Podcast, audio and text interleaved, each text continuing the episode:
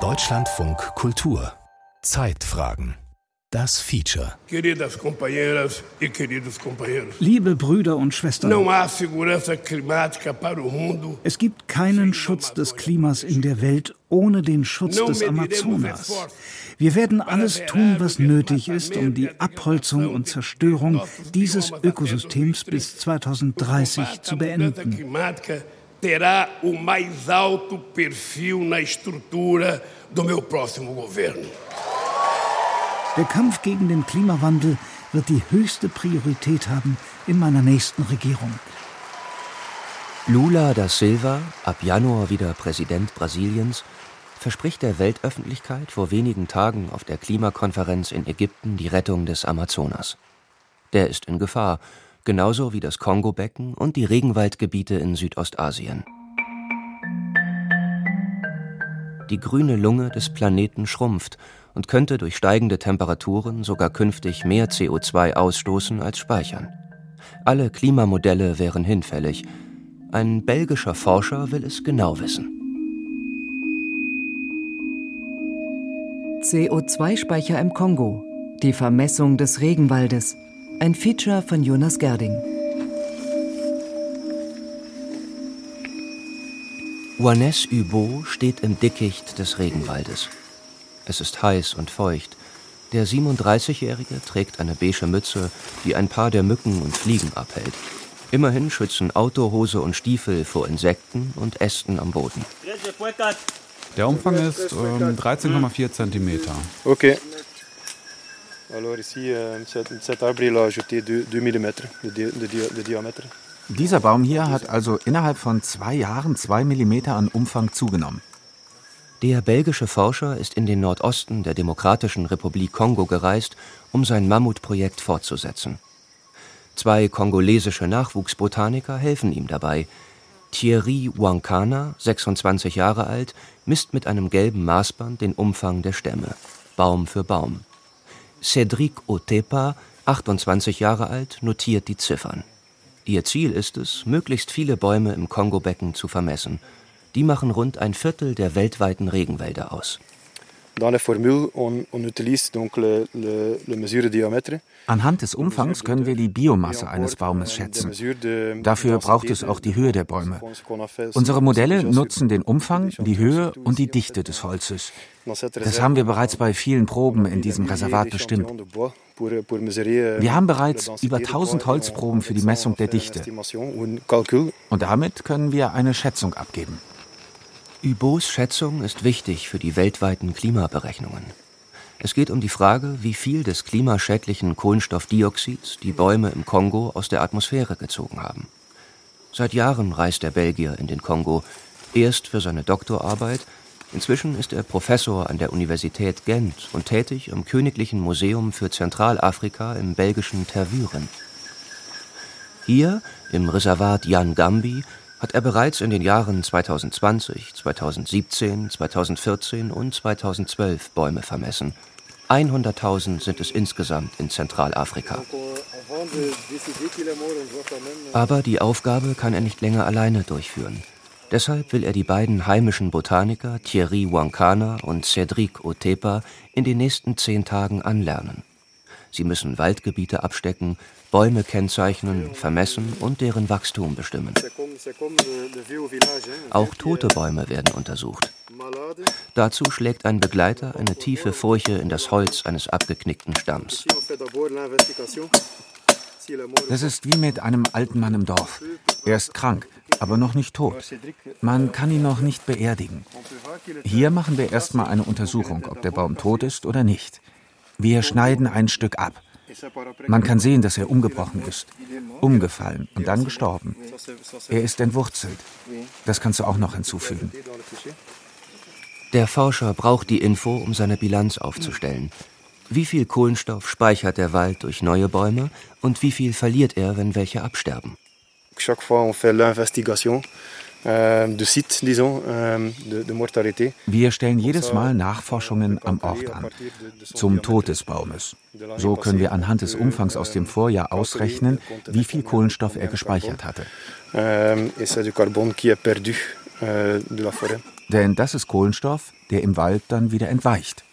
Hubo erzählt, dass es oft keine vier Jahre braucht, bis tote Baumstämme verschwinden, inklusive Wurzelwerk. Von der Natur zersetzt, gelangt der Kohlenstoff wieder in die Atmosphäre. Allerdings war die Bilanz bisher meist so, dass der Wald mehr CO2 aus der Atmosphäre aufnimmt, als er wieder abgibt. Wissenschaftler bezeichnen das als Kohlenstoffsenke. Aber das Speicherpotenzial im Kongo sinkt laut den Messungen des Belgiers Hubo, zuletzt während des letzten El Niños. Das Klimaphänomen erhitzt im Pazifik das Oberflächenwasser und wirkt sich auch auf den Kongo aus. En 2017, donc euh, l'année juste après l'année de Godzilla El Niño de 2016, im Jahr 2017, nur ein Jahr nach dem verheerenden El Niño 2016, haben wir uns ein paar der Messgebiete in Zentralafrika erneut vorgenommen. Bereits vor Ort habe ich festgestellt, dass ganz schön viele große Bäume während der Zeit des El Niño gestorben sind.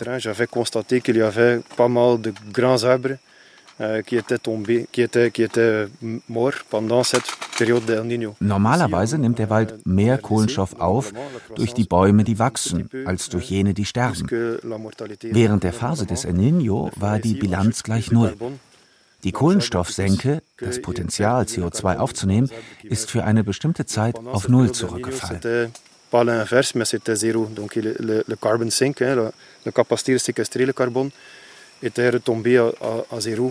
Und das ist keine Ausnahme, sondern Beispiel eines alarmierenden Trends. Im gesamten Regenwald in Zentralafrika sinkt das Potenzial, zusätzliches CO2 aus der Atmosphäre zu ziehen, schrieb Voines Hubo schon 2020, zusammen mit einem Kollegen in der Fachzeitschrift Nature. Für den Artikel nutzt er massenhaft Daten, die er eigenhändig erhoben hatte, wertete jahrzehntealte Unternehmensunterlagen von Holzfirmen aus. Aber das war nur ein Teil. 94 Forschungsinstitute wirkten an dem Paper mit. Doch auch wenn die Studie in der Fachwelt für Aufsehen sorgte, folgten bislang keine Konsequenzen. Auch nicht vom Weltklimarat IPCC. Das internationale Forschungsgremium erstellt die offiziellen Klimaszenarien, aber die könnten lückenhaft sein. Auch die neuesten Modelle beziehen den fortschreitenden Verlust an gespeichertem Kohlenstoff nicht ein. Das heißt, die Modelle des Weltklimarats sind etwas zu optimistisch. Das ist es, was wir zeigen konnten. Ça veut dire que leurs leur modèles sont un petit peu trop ähm, optimistes. Bis heute gehen die Modelle des IPCC davon aus, dass die Regenwälder noch für eine sehr lange Zeit Kohlenstoffsenken bleiben werden.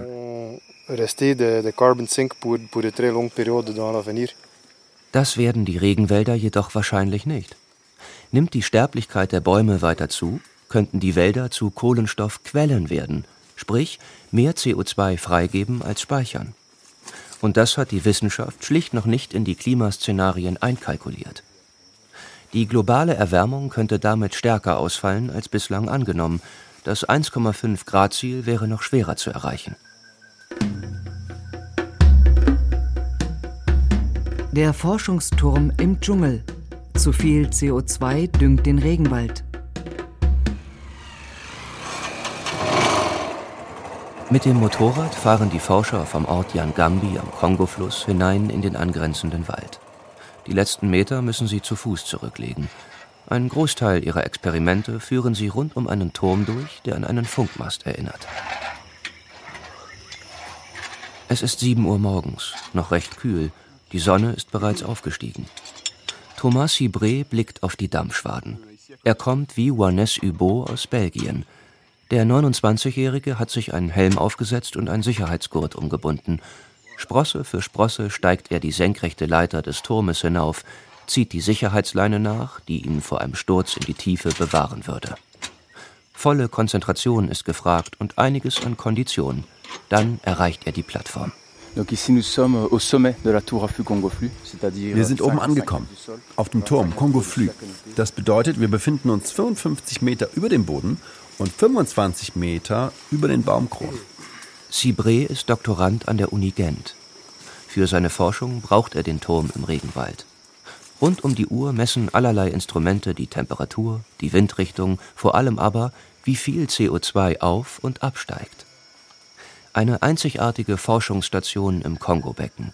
Deren Regenwaldgebiete erstrecken sich über sechs Länder, fast zwei Drittel liegen jedoch in der Demokratischen Republik Kongo. Alle Daten über tropische Regenwälder sind aus dem Amazonas oder aus Südostasien gekommen. Aber es zeigt sich immer mehr, dass diese Wälder komplett unterschiedliche Eigenschaften haben. Hier diesen Turm errichtet zu haben im Jahr 2020, das ermöglicht es, das Kongo-Becken besser zu verstehen und seine Zukunft zu sichern. Mit den Daten des Turms können die Forscher schlussfolgern, wie viel CO2 an dieser Stelle des Waldes aus der Atmosphäre gezogen wird und in den Bäumen landet.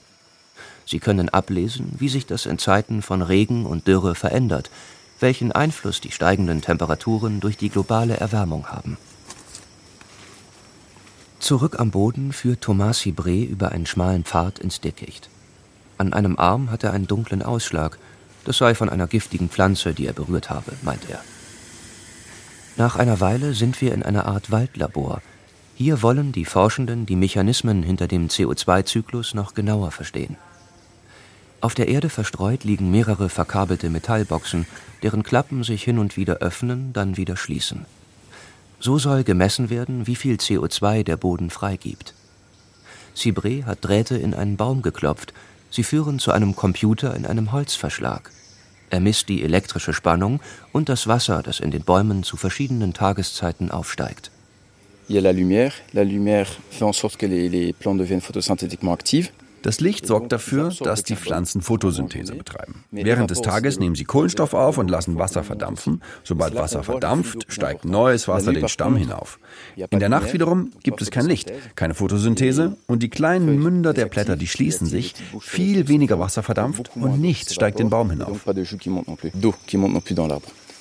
Aber das, was in den Bäumen an CO2 gespeichert ist, gelangt eines Tages wieder in die Atmosphäre. Jeder Baum stirbt irgendwann, fällt zu Boden und zersetzt sich. Normalerweise hat ein Wald daher auf lange Sicht eine CO2-Bilanz von Null. Das, was aufgenommen wird, wird auch wieder abgegeben.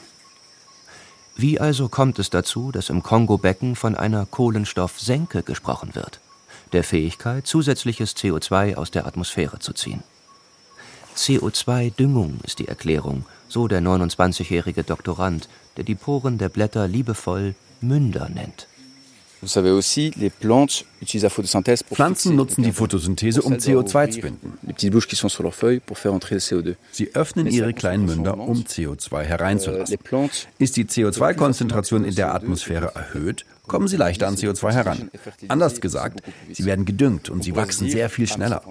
Man könnte jetzt sagen, super, das ist ja fantastisch. Der Mensch erhöht einfach das CO2 in der Atmosphäre und die Bäume binden es. Aber das Problem dabei ist, wenn die Bäume ihre kleinen Münder öffnen, dann verdampft dabei auch viel Wasser was den Wasserzyklus negativ beeinträchtigt. Und wenn mehr CO2 in der Atmosphäre ist, dann steigt auch die Lufttemperatur und dadurch sterben wiederum zu viele Bäume.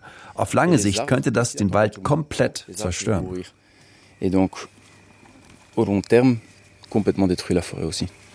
Das wäre das Worst-Case-Szenario. Noch ist dem nicht so.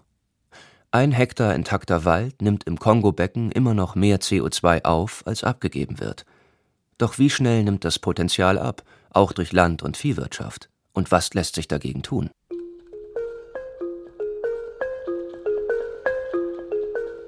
Rodungen im Kongo-Becken.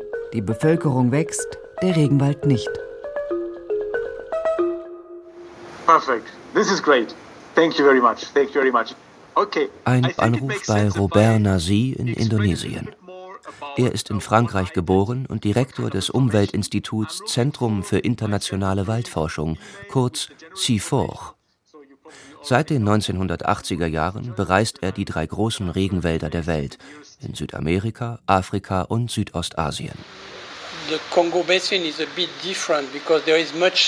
Das Kongo-Becken ist ein bisschen anders, weil es dort viel weniger großflächige industrielle Landwirtschaft gibt. Das gibt es im Kleinen, aber viel weniger als in Brasilien, wo Dutzende Millionen Hektar Wald gerodet werden für Viehherden und Sojaplantagen. Oder in Südostasien, wo für Kautschuk und Palmöl gefällt wird. Das Kongo-Becken ist immer noch ein Gebiet der kleinbäuerlichen Landwirtschaft. In Brasilien geht global gesehen die größte Fläche an Regenwald verloren. 1,5 Millionen Hektar waren es im vergangenen Jahr, so das World Resource Institute. Darauf folgt der Kongo mit einer halben Million Hektar. Aber der Regenwald im Kongo ist kleiner, der prozentuale Verlust ist deshalb in beiden Ländern gleich hoch. Das, was im Kongo passiert, wird auch als Wanderfeldbau bezeichnet. Ein kleines Stück Wald wird gerodet, das Unterholz verbrannt, Mais und Maniok so lange angepflanzt, bis die Böden ausgelaugt sind. Dann lässt man das Feld in Ruhe und nimmt sich ein neues Stück Wald vor. Ganz von alleine wachsen die Bäume nach. Sind sie groß genug, geht das Ganze von vorne los. So beschreibt es Robert Nazi. And, and, and, and this is a system that is pretty sustainable. Das ist ein ziemlich nachhaltiges System, zumindest bis zu einem bestimmten Punkt. Es kippt, wenn die Bevölkerung zu stark wächst. Für jede Familie wird dann das Land kleiner und die Zeiten, in denen das Land brach liegt, werden immer geringer. Dann wird es langsam zu einer permanenten Landwirtschaft und dafür braucht es Rodungen. Das geschieht in vielen Teilen des Kongos. Aktuell liegt die Bevölkerung bei etwa 90 Millionen Menschen. Doch mit Fertilitätsraten von etwa sechs Kindern pro Frau wächst sie rasant. Im Jahr 2050 gehen Berechnungen von 212 Millionen Menschen im Kongo aus. Hinzu kommen noch ein paar andere Gründe für Rodungen. Die Menschen in den Metropolen brauchen Holzkohle zum Kochen. Und insbesondere im Osten des Landes müssen Wälder weichen wegen des Bergbaus in Minen. Durch die Rodungen schwindet die Biodiversität und Wasserkreisläufe werden gestört, warnt der Waldexperte aus Indonesien.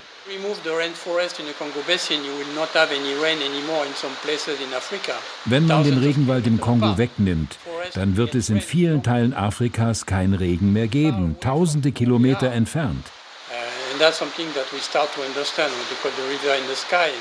Wälder schaffen Wasser weit weg von dort, wo sie sind. Und das ist etwas, das wir jetzt erst beginnen zu verstehen.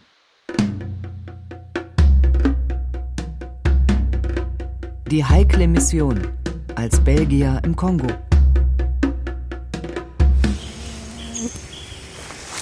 Wenn die Forscher aus Belgien im Dickicht unterwegs sind, ist die Kolonialgeschichte immer dabei. Der belgische König Leopold II.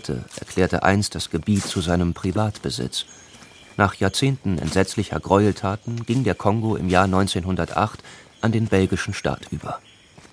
Die Menschen des Landes hatten aber weiterhin kaum Rechte und wurden brutal ausgebeutet, um mit Kautschuk, Palmöl und Kupfer Europa zu Reichtum zu verhelfen. Ein Überbleibsel aus der Kolonialzeit ist eine Forschungseinrichtung für tropische Land- und Forstwirtschaft aus dem Jahr 1933 im Ort Yangambi.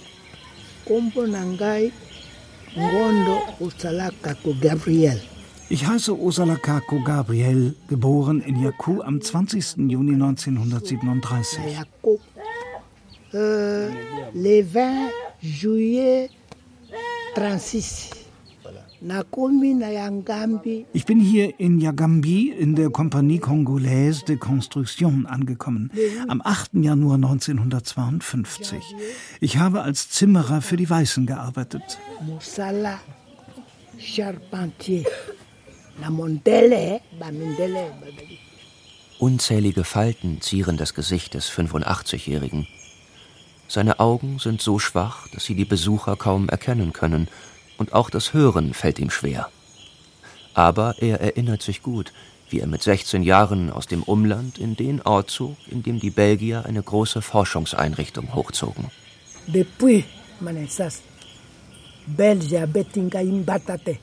Seit meiner Geburt haben mich die Belgier nie geschlagen, nicht ein einziges Mal. Aber ja, wer etwas Falsches gemacht hatte, den hat der Staat geschlagen. Der musste geschlagen werden. Für die Belgier waren Kongolesen vor allem eins, Humankapital, das es auszubeuten galt. Im Jahr 1960 erlangte der Kongo seine Unabhängigkeit. Kurz darauf eine Rebellion – unterstützt von Moskau gegen die USA-treuen Regierenden in Kinshasa.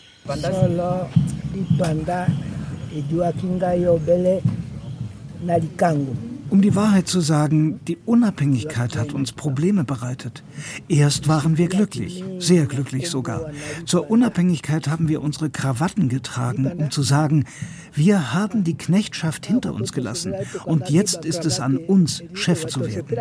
Aber nachdem Sie das Land verlassen haben, herrschte Chaos, so viele Probleme. Nach dem Ende des Bürgerkriegs wurde das Forschungszentrum unter kongolesischer Führung neu aufgebaut. Doch Jahre der Misswirtschaft unter dem Langzeitherrscher Mobutu Sese Soko und den Kongokriegen in den 1990er Jahren geriet das Zentrum in Vergessenheit. Der backsteinerne Koloss auf einer Anhöhe nahe des Kongoflusses wirkt heute etwas aus der Zeit gefallen. Aber im Nationalen Institut für landwirtschaftliche Forschungen sind inzwischen wieder regelmäßig Wissenschaftler aus Belgien zu Gast.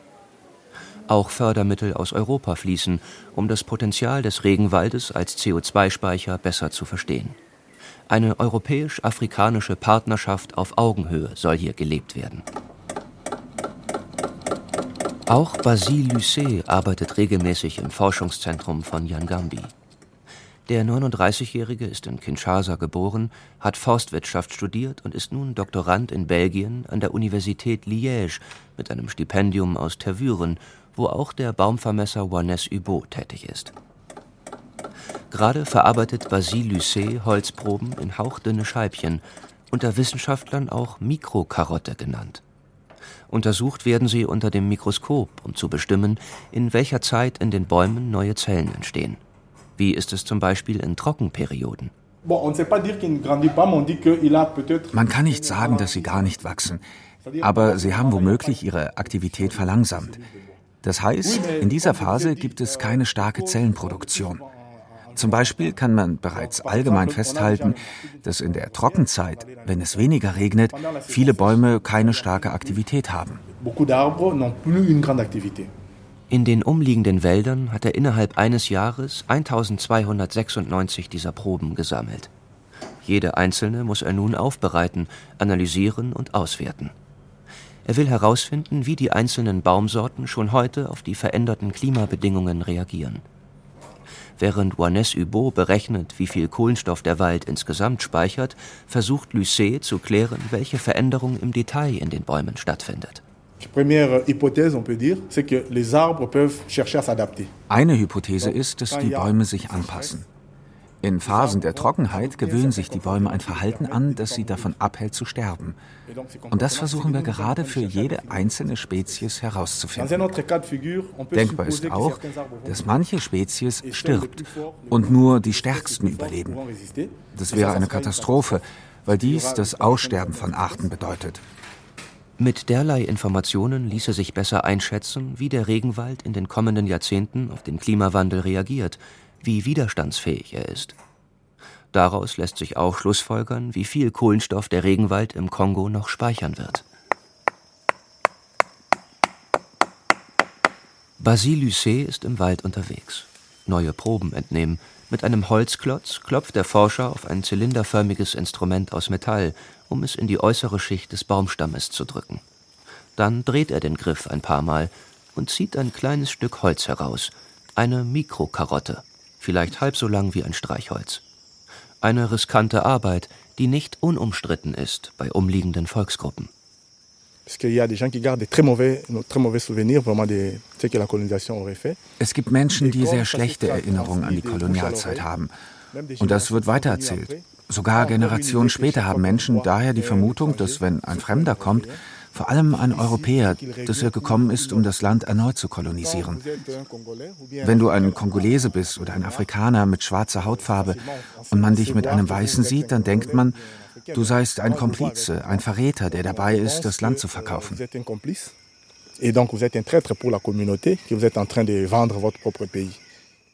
Einige Wochen später wird Lucet eine WhatsApp-Nachricht schicken. Er wurde angegriffen bei seiner Arbeit im Wald. Männer bedrohten ihn und einen Kollegen mit einem Jagdgewehr. Sie mussten sich auf die Erde legen. Er erklärte, was er hier im Wald mache.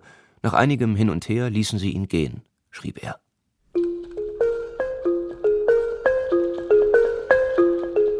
die Bewohner des Regenwaldes. Damit ernähre ich meine Kinder.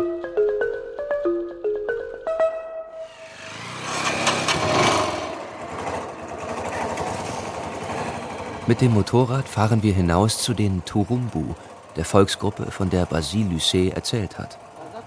Im Ort Yalungu treffen wir Timothy Makambu. Er sitzt auf einem hölzernen Stuhl auf der staubigen Fläche zwischen einigen Hütten. Für uns ist der Wald sehr wichtig. Wir betreiben Felder, jagen, fischen, wir bewegen uns auf dem Wasser fort. Der Wald hilft uns. Das, was wir im Wald machen, das ermöglicht es uns, die Schulgebühren für unsere Kinder zu bezahlen. Nur so können wir überleben.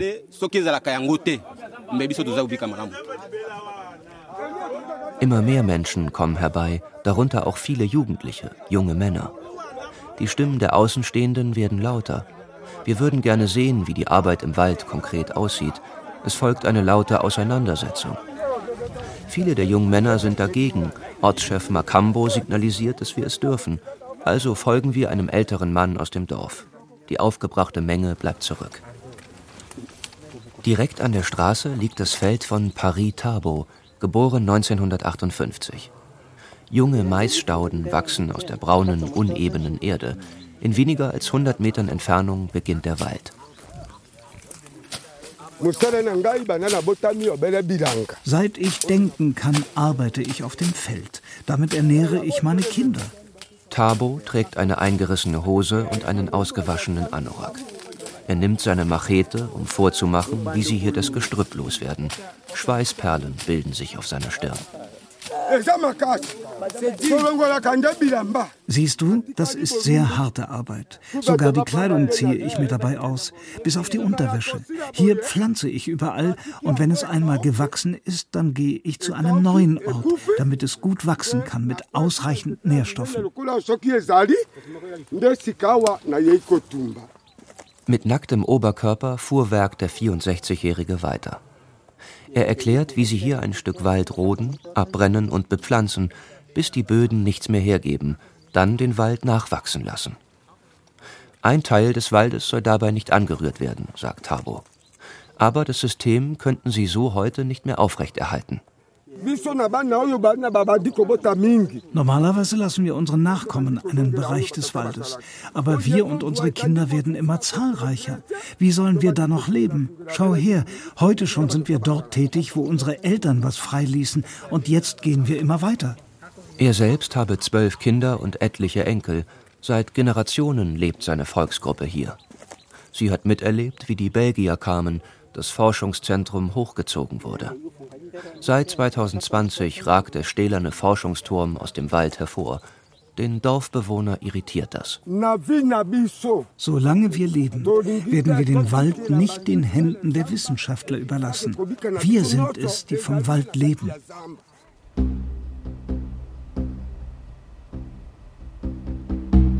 Die neue Waldökonomie. Es braucht Wissen und Kapital. Robert Nasi, der Experte vom Zentrum für internationale Waldforschung aus Indonesien, mahnt, die Regenwaldbewohner zu unterstützen, einen Transformationsprozess einzuleiten, damit die fortschreitenden Rodungen enden man muss das Land nicht immer weiter ausdehnen. Man muss nicht ein Viertel Hektar Maniok anbauen, dann weiterziehen und ein weiteres Viertel Hektar niederbrennen, um Maniok anzubauen. Das ist nicht nötig. Wenn man Dünger hat und Unkraut und Schädlinge loswerden kann, dann kann man an Ort und Stelle Maniok erneut anpflanzen, so wie auch in Europa. Dort verlassen die Menschen ihre Felder ja auch nicht. Und es braucht einen Markt, damit Menschen ihre Produkte verkaufen können. Selbstversorgung allein ist weder nachhaltig noch bringt es die nötige Entwicklung. Vielmehr muss eine Waldökonomie entstehen, die Einkommen bringt und Lebensstandards erhöht. Kakaopflanzen und ja auch Palmöl können Menschen vor Ort anpflanzen, wenn sie das nötige Kapital und Wissen bekommen. Geld fließt bereits in größere Waldprojekte. Allein die Central African Forest Initiative, CAFI, hat im Kongo aktuell Projekte in der Höhe von 258 Millionen US-Dollar geplant. Ein Ende der Rodungen bis zum Jahr 2030, wie es Regierungsvertreter bei Klimakonferenzen verkünden, ist trotzdem nicht zu erwarten, meint Waldexperte Nasi. Nein, das ist nicht möglich.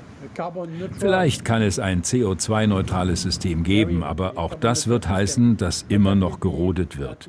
Aber es wird dadurch kompensiert, dass an anderer Stelle Bäume gepflanzt werden.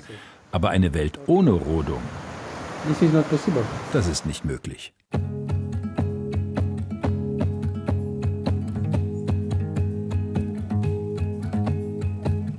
CO2-Speicher im Kongo. Die Vermessung des Regenwaldes. Ein Feature von Jonas Gerding. Redaktion André Zanto, Regie Friederike Wigger, Ton Sonja Maronde, Sprecher Timo Weißschnur und Max Urlacher.